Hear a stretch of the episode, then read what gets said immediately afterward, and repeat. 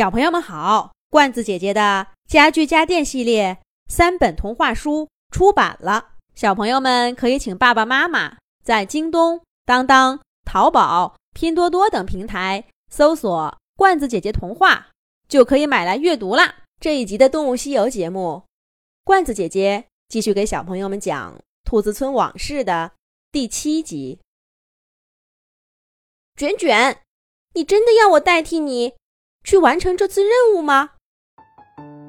木木始终想着他在树林里说出这句话的情景。他紧张极了，身上的每根毛都在发抖。可他又兴奋极了，每根抖动的毛好像随时都会飞起来，飞到天上，变成一朵自由的白云。别再骗自己了。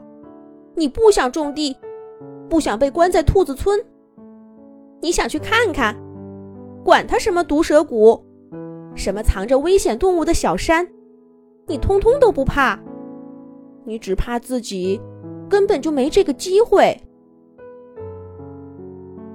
木木紧盯着卷卷，仿佛他的眼睛有魔力，能指挥着卷卷，不要改变主意。你能答应，真是太好了。你不知道我有多害怕。卷卷说完这话，两只小兔子都如释重负。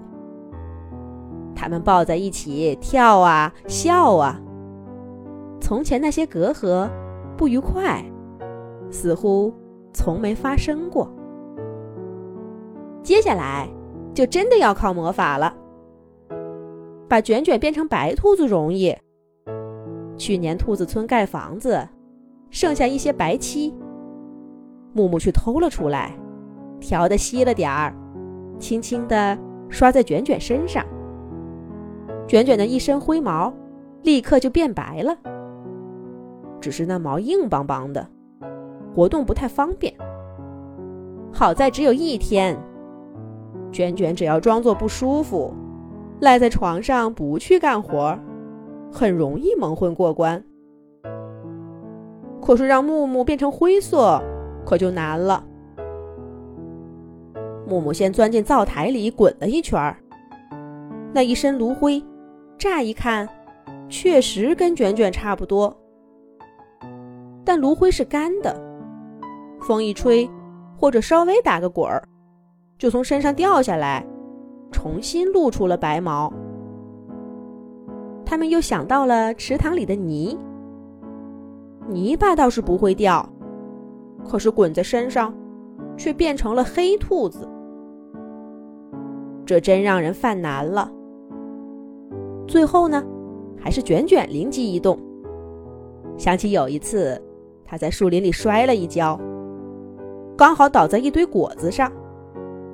红的、紫的、黄的，各种果汁混在一块儿，竟然把它的毛染成了绿色。能变绿色，那说不定也能变灰色呢。现在虽然没有果子，可是漫山遍野都开着花呢。这个卷卷虽然胆子小，脑瓜子倒是挺好用的。木木没等卷卷说完，就拉着他跑进树林。两只小兔子摘了一大堆五颜六色的花，还真的调出了卷卷毛发的灰色。他们在拿着小刷子，把这些花枝刷在木木的身上。瞧，谁还能认出它是一只白兔子呢？你要少说话。别露馅儿了，跑得慢点儿。我就是脚底上抹油了，也没你跑得快呀。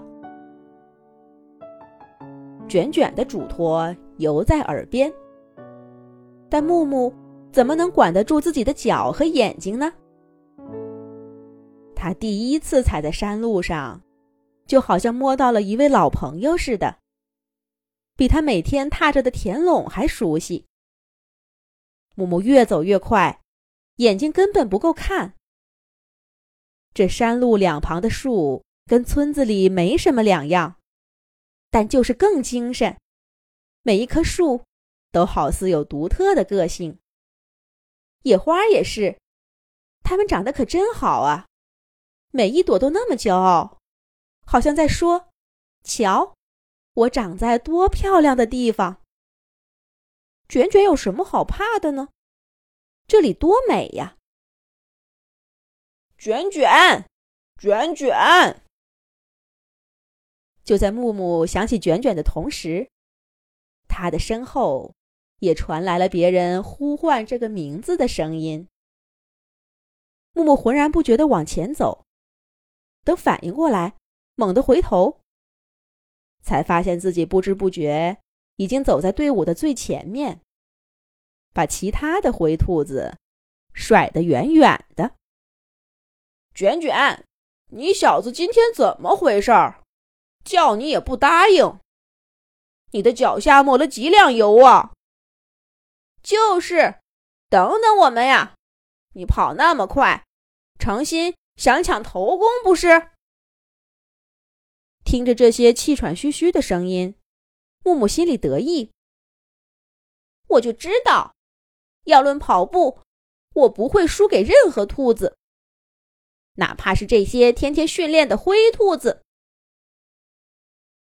那你们就上来看看呀，我的脚是不是在油桶里浸过？倒是你们，该不是给绳子拴住了吧？怎么跑得这么慢？木木欢快的答应了一声。加快速度向山顶跑去。风吹乱了他的声音，谁也没听出来这声音有什么异样。但接下来会发生什么事儿呢？他们能顺利找到胡萝卜吗？咱们下一集讲。